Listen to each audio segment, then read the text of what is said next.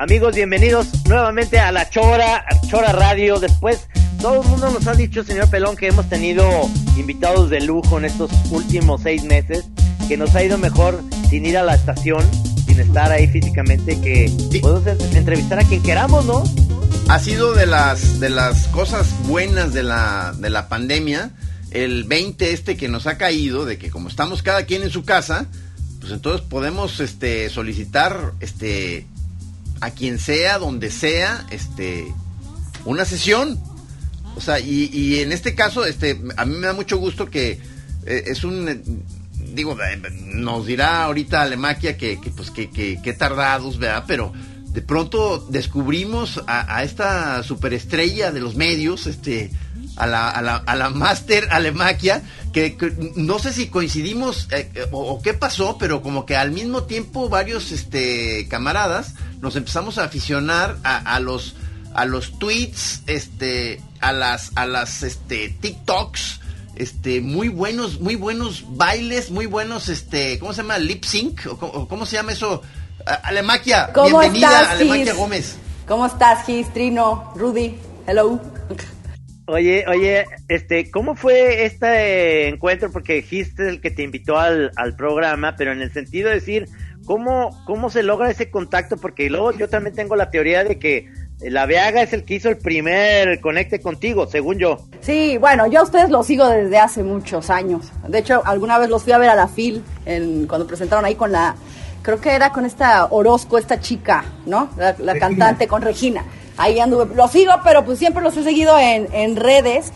Y no sé cómo fue, pero sí fue la Veaga, creo que fue por el alcohol, siempre es por el alcohol todo. Siempre por el alcohol.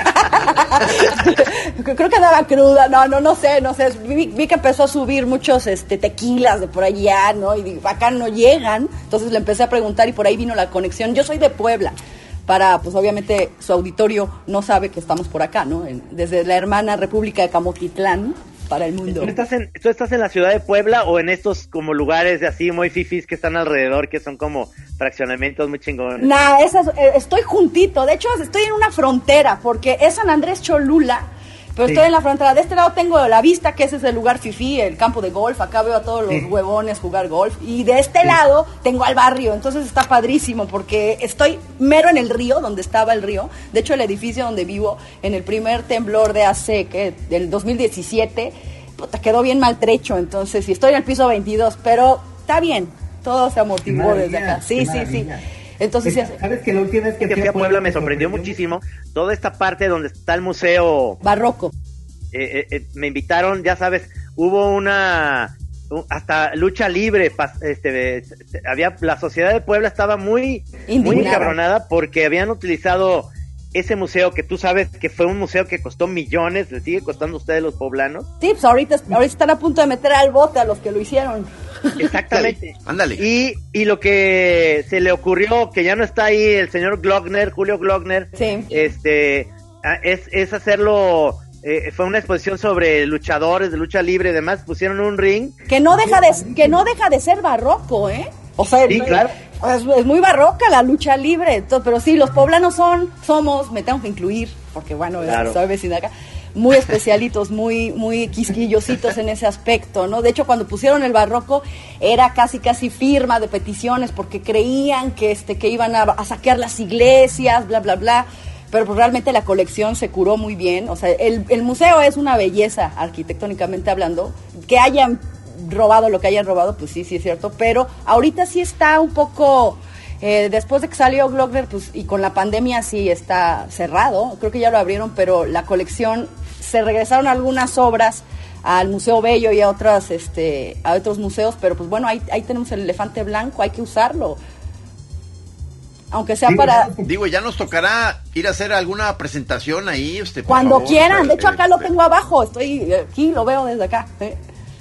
¿Cómo ves tú este, el regreso a la normalidad? O sea, ¿es, es factible el regreso a la normalidad o, ya mejor nos olvidamos del asunto? Mira, yo creo una cosa. Acá en Puebla, eh, sí, el gobernador, lo que sea cada quien, digo, yo no soy muy, muy, este, muy adicta al gobernador, como son muchos de mis compañeros de los medios, pero el gobernador sí se puso perro. O sea, Barbosa tiene algo que es, es muy, este pues es muy estricto, muy cabrón, ¿no? Bueno, vamos a decirlo así. O sea, entonces, eh, puso las, las reglas del juego bien en claro desde un principio. A los, a los poblanos les gusta mucho el restaurante, eh, que al poblano le gusta mucho ser visto. Entonces, ha sido, toda un, ha sido todo un trauma el no poder salir a farolear. ¿No? Aunque no compres nada. Entonces, no poder salir, no poder estar en un lugar donde te vean los camaradas ha sido traumático. Pero sí, este, llevaron, llevaron con bastante rigor el tema de, del confinamiento.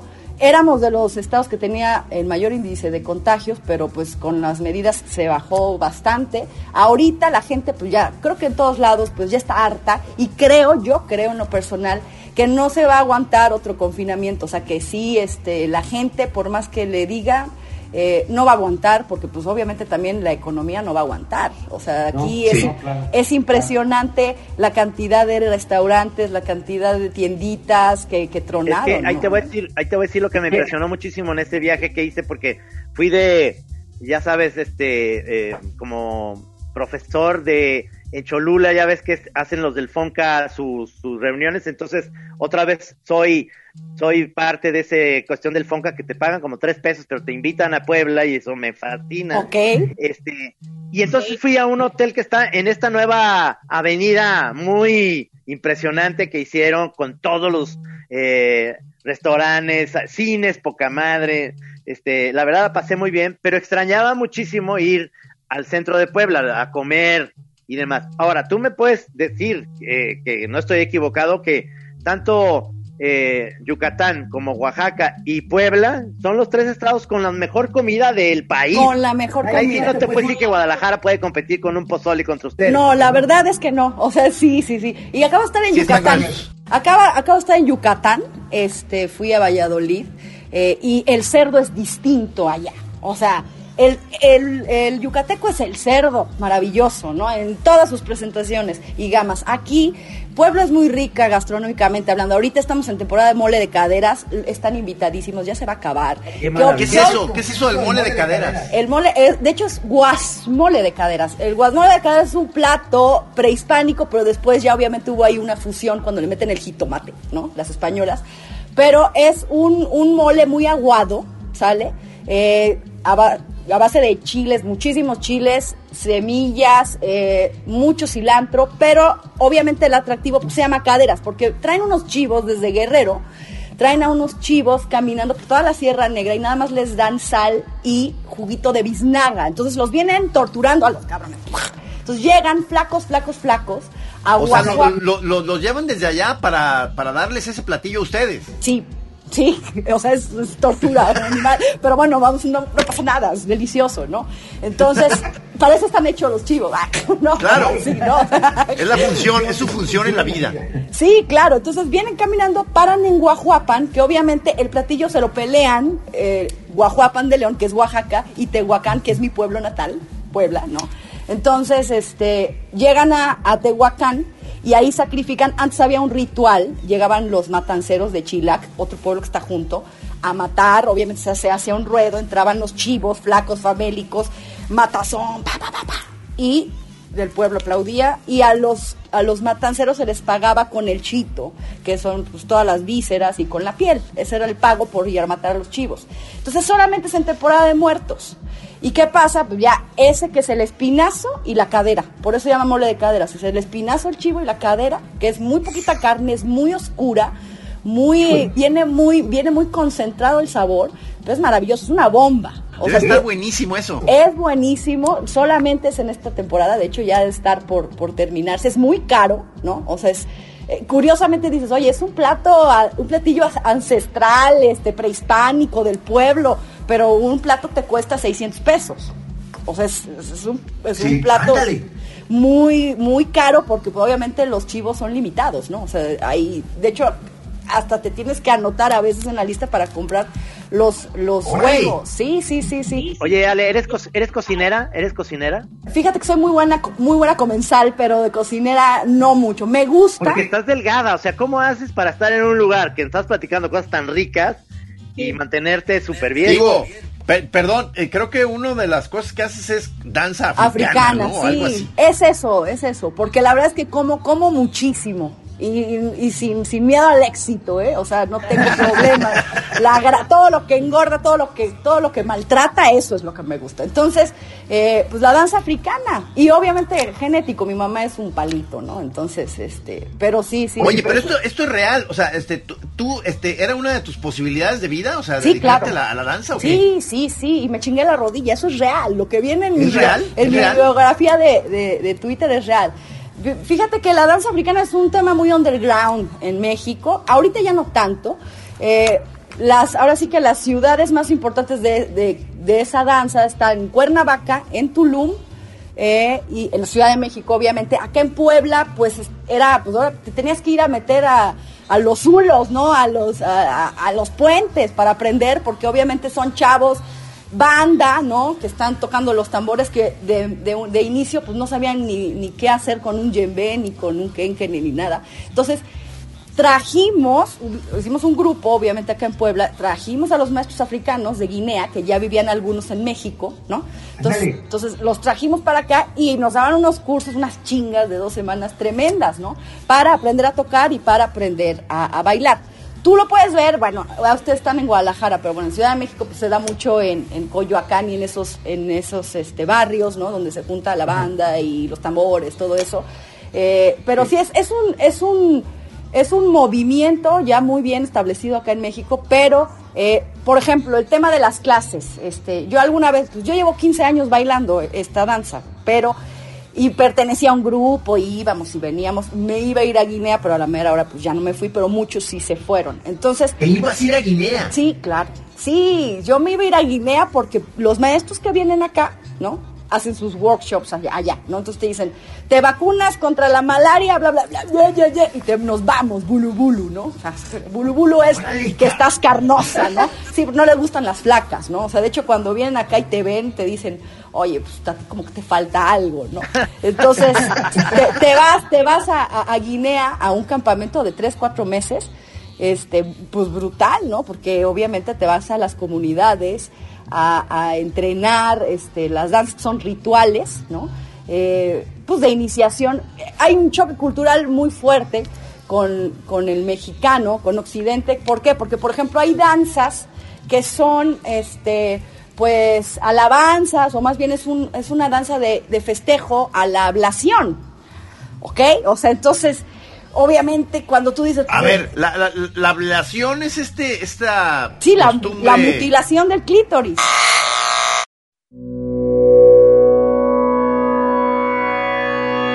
Entonces, obviamente las chavitas de allá hay una danza que se llama... Eh, um, hay varias, hay varias, pero esta es, ahorita me acuerdo cómo se llama, el ritmo, es, es un ritmo, cual las chavitas de 9, 10 años van muy contentas, ¿no? Se preparan, hacen unas danzas maravillosas, ¿no? Y pues van a su ceremonia de iniciación. Y todo eso es un festejo.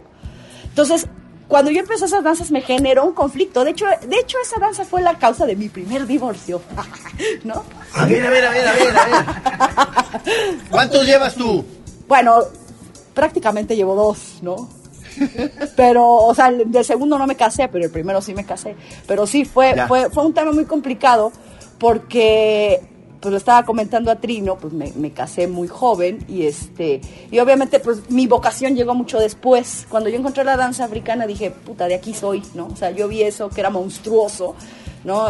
muy físico, muy fuerte, eh, porque yo muchos años intenté ballet, pero pues me corrían y yo iba a las chalupas, ¿no? O sea, decir que eres muy tosca para el ballet. Del ballet a la danza africana, es alto, Es completamente distinto, ¿no? Es, es, es como irte del ballet al buto, ¿no? Que es la antidanza, que es todo grotesco, ¿no?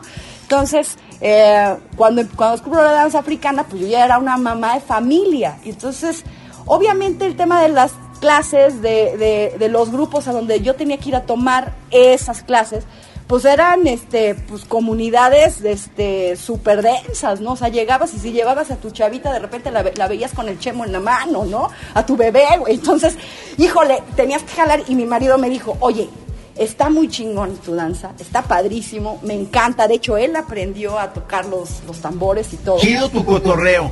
Me dijo, chido tu cotorreo, pero pues no está chido, ¿no? O sea, no está padre que, que este, pues que andes en esto, ¿no? O sea, es peligroso. Y aparte de todo, tú no sabes lo que estás invocando, ¿no? ¡Qué demonios, ¿no? Chihuahua! Entonces, ese fue un, fue un, fue una de las causales de divorcio, ¿eh? ¿Quién toca el bajo ahí? ¿Tu nuevo Pues yo tocaba el bajo, yo tocaba el bajo. Hasta que me puse, hasta que, sí, sí, sí, hasta que me puse, yo estudié música originalmente. Okay, yo, Llegué, yo llegué a escribir y, todo por, oh, porque tenía hambre, güey. Pero, pero, este, y bueno, y después vi que ahí había más hambre, pero entonces, este, yo estudié música. O sea, la licencia. O sea, porque, haz de cuenta, en tu tarjeta de presentación, o sea, eh, Alemaquia, este, ¿qué dice abajito? O sea, dice escritora y. Pues es que nunca, nunca, nunca, he tenido una tarjeta de presentación. ¿Qué, qué, va a decir? O sea, ¿qué, ¿qué, va a decir ahí abajito de tu nombre? O sea. No sé, mucha gente, mis haters dicen que soy una vedette cultural, güey, te lo juro. Es que, es que ya no, uno no sabe por dónde empezar a abordarte, o sea. Es muy complicado porque he andado en todo y todo me gusta. O sea, de pronto cuando dices, híjole, escribir, pues me encanta. Eres, eres este, o sea, eh, eh, esta revista Dorcia, ¿tú eres la directora o creadora o, o qué, cómo estuvo ahí el rollo? De, todo, este, eh, yo escribía en periódicos, ¿sale? Tenía una columna, tengo una columna desde hace 10 años que ha ido cambiando de nombre y este y de pronto pues ya dije necesito un proyecto propio publiqué dos libros, pero pues nosotros sabemos que los libros evidentemente no te dan de comer nada, ¿no? Entonces, este, dije, no, necesito... ¿Dos libros ¿qué, son? ¿Novelas o qué son? Una novela y uno de cuentos. Y este, entonces dije, no, necesito más meterle al periodismo, ¿no? Que es donde están los convenios. ¿Estás de acuerdo? Entonces, dije, bueno, voy a abrir una revista y cuando dije, voy a hacer una empresa, todo el mundo me dijo, estás pero tocada de la cabeza, no sabes lo que es, es carísimo, necesitas tener muchos convenios con el Estado, con la universidad, de particulares, y pues, este, ¿de qué la vas a hacer? Y aparte estás en Puebla, en Puebla las únicas revistas que se leen es para ver, verse chupando en los, en los antros. Esa es la realidad. Acá no te leen una revista. Entonces dije, no, sí la voy a abrir, no importa, no importa. Esa fue la segunda causa de mi divorcio, el segundo. la revista. Todo es causal, de divorcio actualmente. Sí, sí, sí. Entonces la revista, bueno, entre otras, entre otras lindezas. Entonces, este, dije, órale, me voy a aventar. Entonces, eh, me gusta el nombre de Dorcia, que es eh, el restaurante a donde van supuestamente los de la novela Psicópata Americano, ¿se acuerdan? Que hay también una película. Ah, el Psicópata Americano, la película, sí.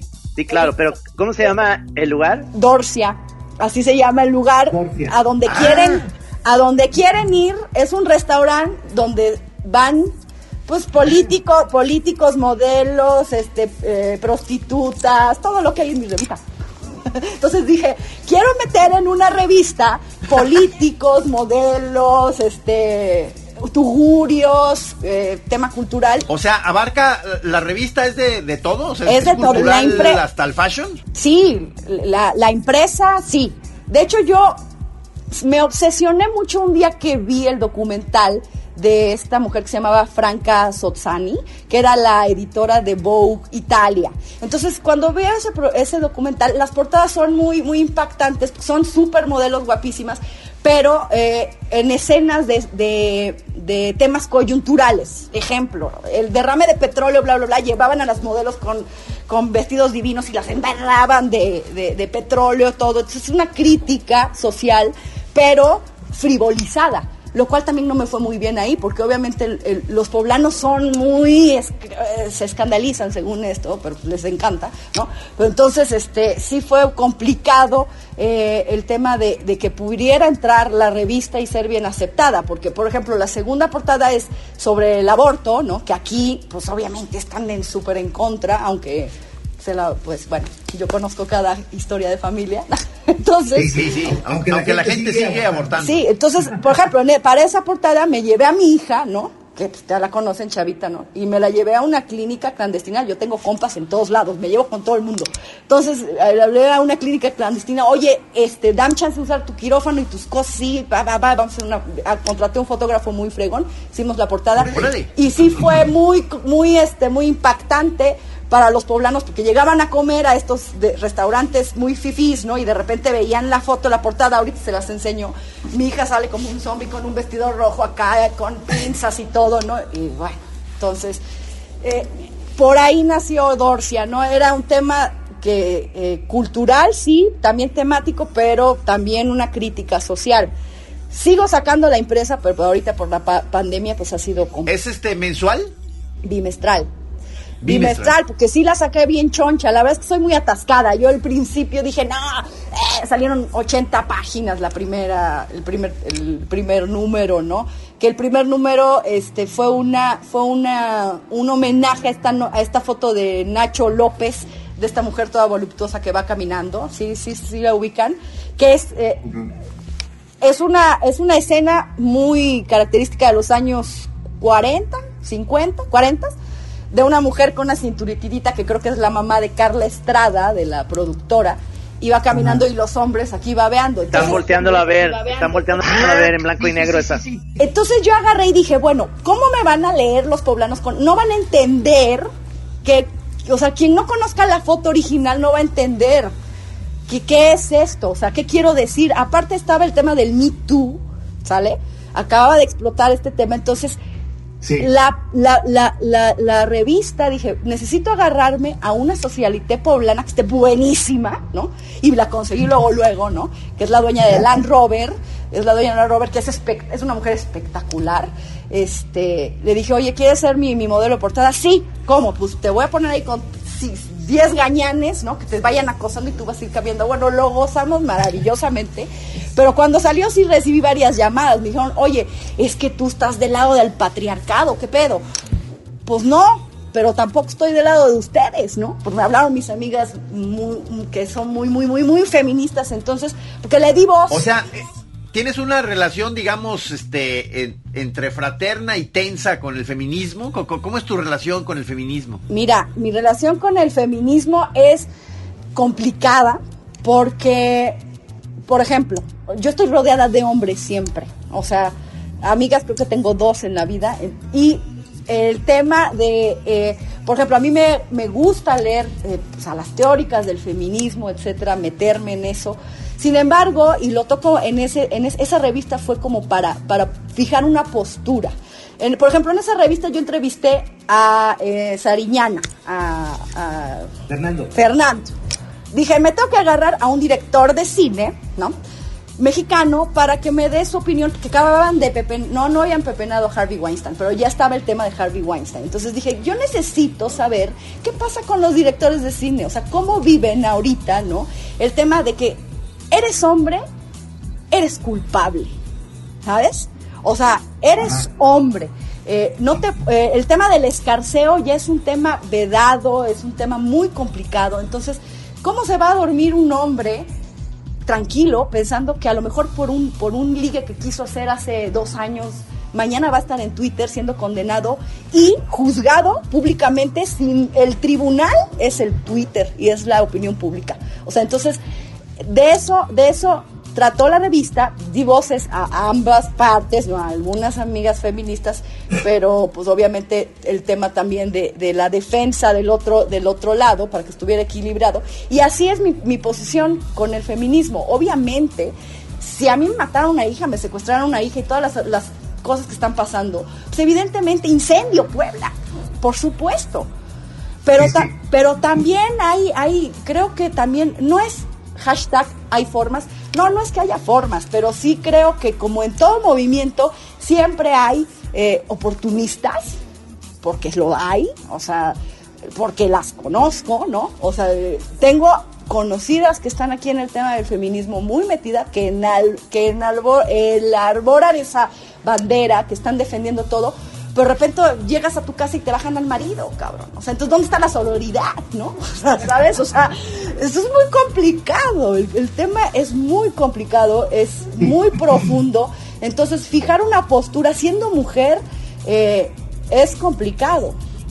Sí, a, veces veo, me, doy cuenta de que, o sea, eh, siendo pues ya absolutamente necesario, o sea, eh, todo el movimiento, pero las, las mujeres que a, veces son naturalmente poderosas o empoderadas, son las que a veces se meten más en pleitos con el mismo movimiento, o sea, siendo que pudieran ser como las de las grandes representantes del poder femenino, son las que se meten en más problemas con el mismo feminismo. O sea, eh, bueno, se, meten problemas con el feminismo y, con todo lo demás.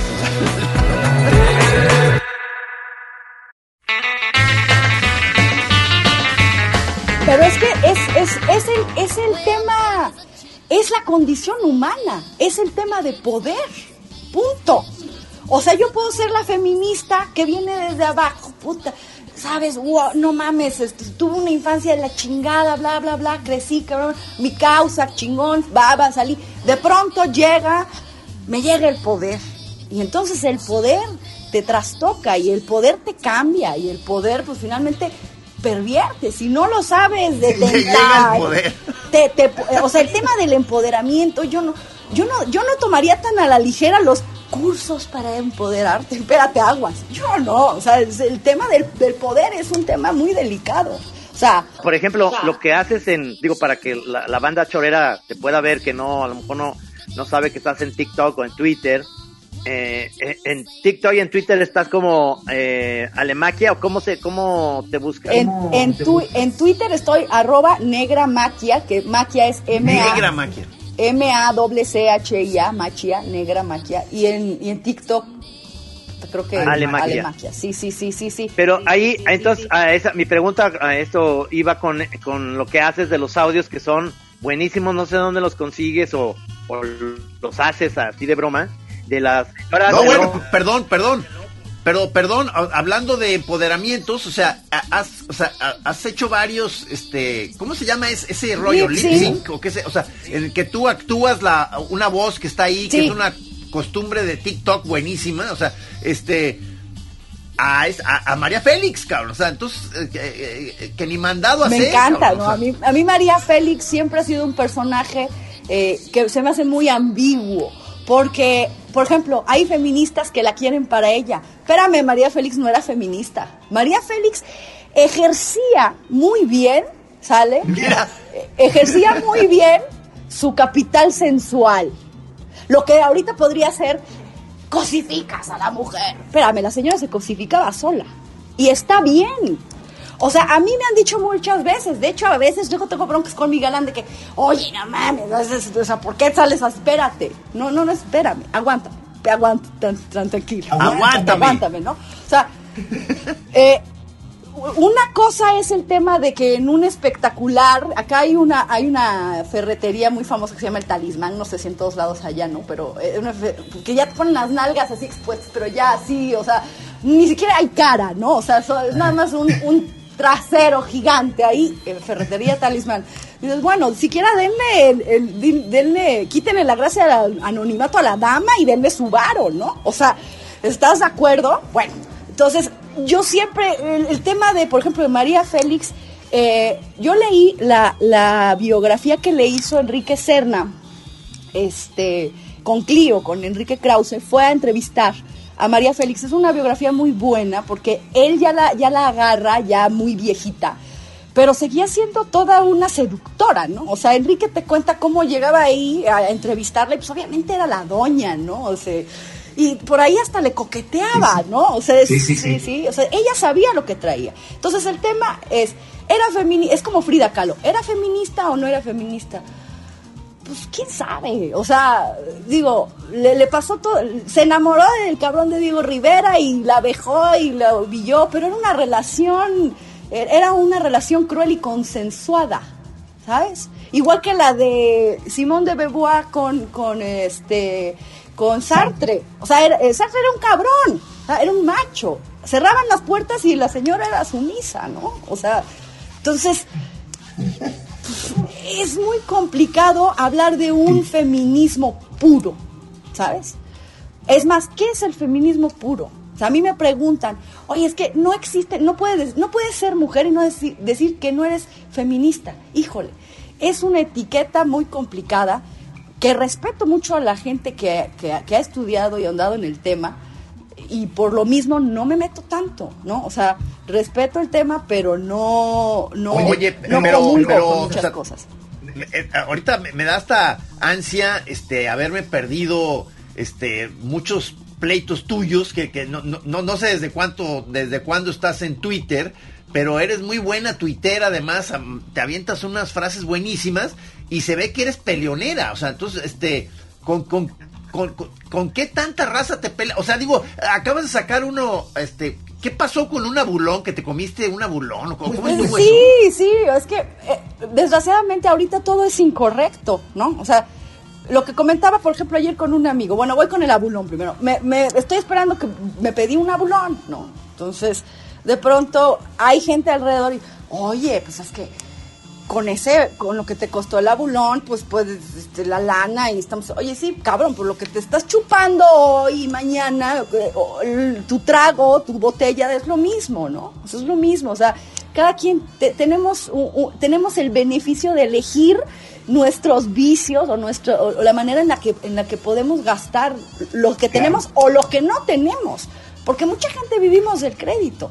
Y hoy más que nunca yo estoy de acuerdo en un, en un tema. Oye, este año ha sido complicadísimo. O sea, hemos visto lo efímero que es, lo súbito que es, este, lo injusto que es.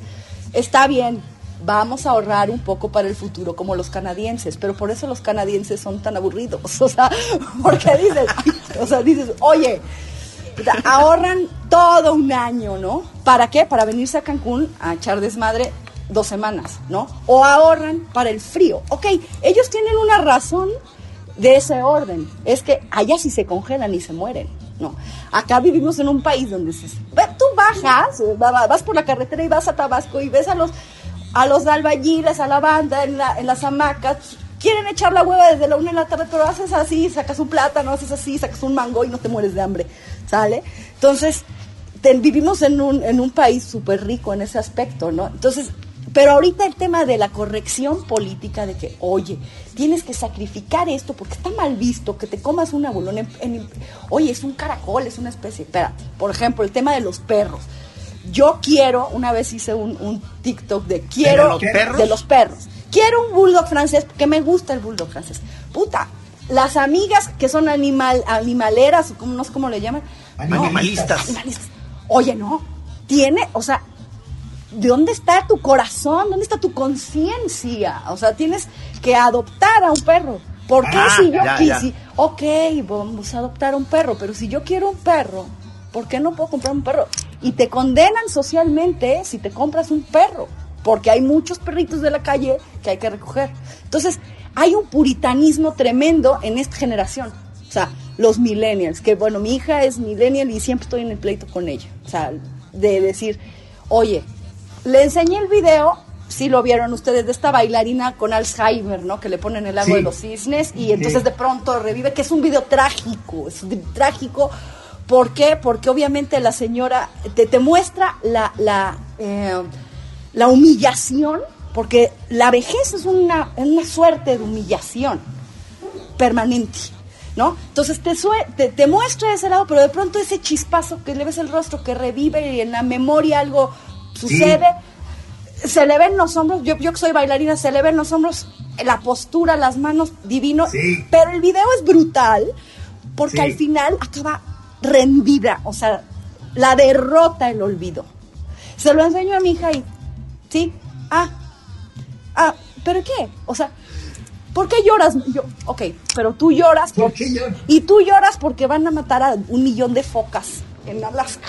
O sea, estamos muy cerca del amor animal, pero estamos muy lejos de esa supuesta empatía que todos pregonan de, ah, de aceptar también que el ser humano es un ser intrínsecamente monstruoso y hace monstruosidades, ¿no?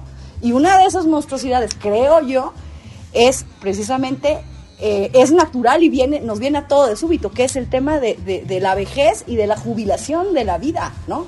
Entonces, siempre tengo, soy muy peleonera por eso, soy muy peleonera. Con, con... No, no, no, estoy sacado de onda de haberme perdido muy buenos pleitos, o sea, tuyos me imagino, o sea, porque, o sea, te has peleado con medio mundo, supongo, o sea, ¿cuáles, o sea, eh, con, me imagino políticos, con, con compañeras de lucha, este, con, este, comensales, o sea, este, te estás peleando con todo el mundo, o sea, y, o sea, tus, tus artículos, este, que estás sacando son, son, son, son sobre qué, o sea, tus escritos. Mira, la columna realmente nació, te digo, hace 10 años y era eh, un retrato de la sociedad poblana. De hecho, empezó llamándose Niña Bien, porque era hacer como instantáneas de historias de, la, forma de vida de los poblanos, de las poblanas de la clase media, media alta, etcétera, las libanesas, las, las españolas de Cholula, ya sabes, ¿no? O sea, eh, era un retrato muy rico que se enfurecían, pero lo leían, o sea, digo, lo que te choca te checa, ¿no? Entonces, obviamente se enfurecían, pero disfrutaban mucho el tema de, la lectura. Luego se cambió, ya crecí yo, entonces ya crecí y ahora se llamó Casa de Citas, o sea, se volvió un tugurio. ya, o, sea, ya, me harté, ya me harté de hablar de las niñas bien y ya me fui a lo mundano, ¿no? Entonces ya, ya me rebelé y dije, bueno, ya tengo el poder de escribir lo que quiera, entonces y no me metí en política. Me empecé a meter en política poco a poco. ¿Por qué? Porque pues en, eh, mi matrimonio pasado, ¿no? en el segundo, bueno, viví, con un personaje, con un periodista político eh, de acá de Puebla, pues muy importante. Que es como el referente, el columnista político que todos leen. Entonces, viví ocho años dentro del Círculo Rojo, ¿no? Los vi de cerca. O sea, entonces, eh, obviamente aprendí cómo, cómo viven, cómo fantochean, cómo, cómo sufren, cómo, o sea, todo lo vi muy de cerca, ¿no? pero siendo como que un boyer, ¿no? O sea, siempre callada, observando, y de pronto sí me, metí en tema de, escribir columna política, pero yo siempre he dicho, eh, si estás en una relación con alguien que hace lo mismo que tú, ¿no? Que es escribir, ¿no?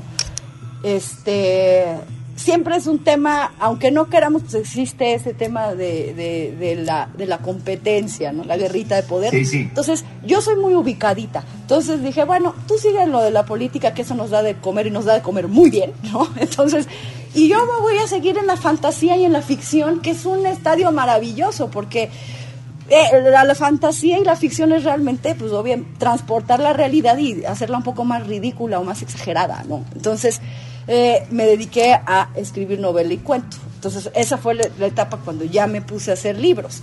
Pero el tema de la columna, me metí en temas políticos. Alguna vez escribí algo sobre N, un tipo que quería ser eh, presidente municipal. Había sido presidente municipal y quería volver a ser presidente municipal. Entonces, escribí algo que no le gustó y de pronto... Eh, se pone a tuitearme cosas de lo más bajo, ¿no? Entonces yo dije, sí, sí, sí, que lo haga, ¿no? Y todo el mundo, no, pues bloquealo, no, no, no. Quiero que el tipo se exhiba en su vileza, ¿no? Tal cual es.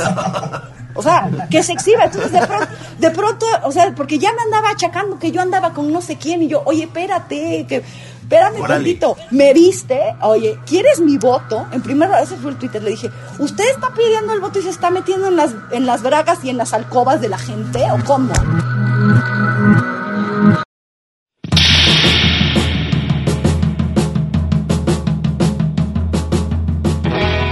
Porque ahí hace, ahí hace, me hace eco esto que, que te decía de lo que hace los TikToks de, no es ventanear un poco, eh, sí, pero no sé si es, si es real esos audios de la señora de Lopus. ¿Son reales sí. ¿De dónde sacas eso? Ese es, ese, ese es genial, eso lo acabo de descubrir. Él es un chavo que se llama Luis Munguía. Es un periodista de acá, de Puebla. Es un chavo, muy chavo. Ha de tener, ha de tener 23 años. Es hombre, ¿no? Pero entonces se ve que tiene estudiadísimo el tema, el tonito. A mí no me sale. O sea, yo no puedo. A mí me encantaría poder crear esa voz, reproducirla pero no me sale. Entonces, de pronto descubrí este, sus audios. Entonces, TikTok es una maravilla porque tú extraes el, audio de alguien más, te lo robas y hace, pues, tu chamba es hacer la mímica, el lip sync y la actuación. No, hombre, es que es, que es padrísima esa, esa cosa de TikTok y es de tus, este, creo que de tus grandes talentos, o sea, o sea, dan ganas ya de hacer el fichaje y de que hagas colaboraciones ya permanentes. Todo el tiempo estoy yo mostrando esta, esta del, del Opus porque digo, ¿cómo ven? Eh, o sea, este tipo de personas que, existen en ciudades más rancias, que, hablan de una cosa que es espantosamente racista y demás, pero lo, lo, lo actúas chingón porque lo pones como ¿no? Es, es algo que te da como una ventana muy muy clara de, de tías o parientes. O, sí, sí, yo, tengo una, tía No, ¿y qué tanto hay de ellos en nosotros? Por ejemplo, yo tengo amigas, tengo dos grupos de amigas, bueno, de conocidas, porque te digo, soy más, soy, yo soy más de amigos, hombres, ¿no? Entonces, ah. obviamente tengo mis amigas de aquí, de, de la vista, ¿no? Del club de golf, que son, hablan así, ¿no? Son así, ¿no? O sea, así, del tema yo, por ejemplo, cuando me siento con mis amigas niñas bien de Puebla que me cuentan, no, pues es que nosotros cuando éramos chavas, este, eh, eh, teníamos un noviecito, pero era de manitas sudadas, para que nos casáramos y yo, a ver, o sea, no, no mames, o sea, es que eso no existe, o sea, yo no, no, no, no puedo creerlo, no puedo creerlo, pero existe y sigue existiendo, o sea, y sigue existiendo hasta el día de hoy, ¿no?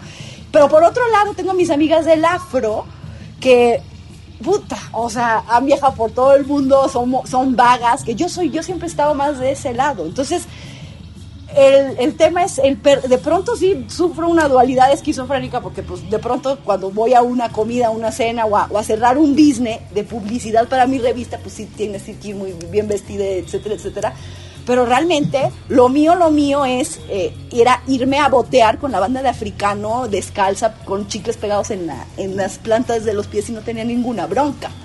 Sí, sí, o sea, te, te, o sea te, ves como una, este, realmente, honestamente, como una fuerza de la naturaleza.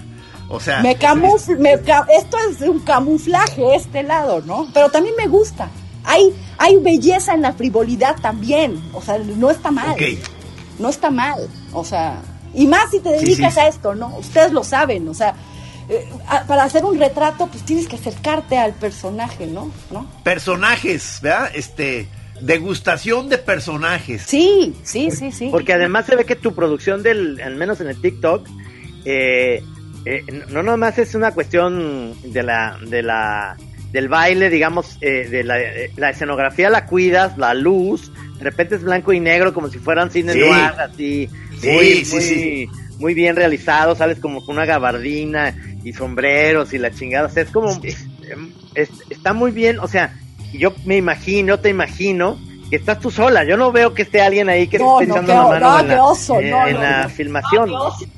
sí, claro, tú, ¿verdad? o sea, yo soy, aunque no parezca, soy, soy bastante ermitaña, soy, soy solitaria. O sea, soy yo y mi vato, siempre, o sea, toda la vida, ¿no? Sí, siempre, o sea, es muy, es más, mi familia, o sea, pasan dos meses y mi, mi papá me dice, ¿por qué no, no contestas? Y eso que me llevo muy bien con ellos, ¿no? Pero sí, el tema, por ejemplo, el TikTok. TikTok ahorita ha sido un gran placebo para mucha gente. O sea, mucha gente ve el TikTok y dice, ay, eso pendejado. Yo lo decía, al principio yo veía, veía a mi hija, ya sabes, ¿no? yo, ¿qué hace? ¿Qué hace? ¿No? O sea, hasta que un día me dijo, va, vamos a hacer un TikTok, ¿no? Entonces dije, ah, ok. Entonces le fui agarrando la onda y vi que está, hay toda, un, hay toda una serie, hay un catálogo de, de, o sea, de música, este, de, de voces, de escenas de cine, etcétera, etcétera. O tú mismo lo puedes crear. Aunque ah. fíjate que hay, hay un es un gran retrato de nuestro tiempo. ¿Por qué? Porque en TikTok lo que más se hace viral, como siempre, eh, eh, la estupidez es popular, ¿no? Entonces, lo más popular es salir y, y, y, y va, va, voy a romper esto y, tuviste un millón de views y ya te ya eres maravilloso, ¿no? Pero uno que agarra y dices, no, voy a hacer la escena de Adiós a Las Vegas, entonces me voy a vestir de piruja, entonces voy a hacer el borrachín y me voy a ir al súper y bla, bla, bla, bla, bla, bla, bla, bla. Y, y tienes 10 views, ¿no? Que te dicen, ah, qué chido, ¿no? Pero el, poder, el, el, tema aquí es que no te afecte la aceptación y el dedo alzado, ¿no? Que eso es para lo que la, la chaviza, hablando en nuestro idioma, entra a TikTok por un tema de aceptación, pero también ha surgido un fenómeno muy interesante. Eh, las, las chaborrucas, las viejonas, eh, tú ves en TikTok a personajes que en, su, que en su vida, ajá, que en su vida o uno ya estaban descontinuadas, ¿no? Como Erika Monfil, ¿no? que de ser novia de Luis Miguel, ahorita pues, es Erika Buenfil, que qué bueno que lo haga, ¿no? O sea, pero por ejemplo, de pronto ves a abuelitos, ¿no? Ahí eh, disfrutando, haciendo ridículo. Tenemos tanto miedo a hacer el ridículo.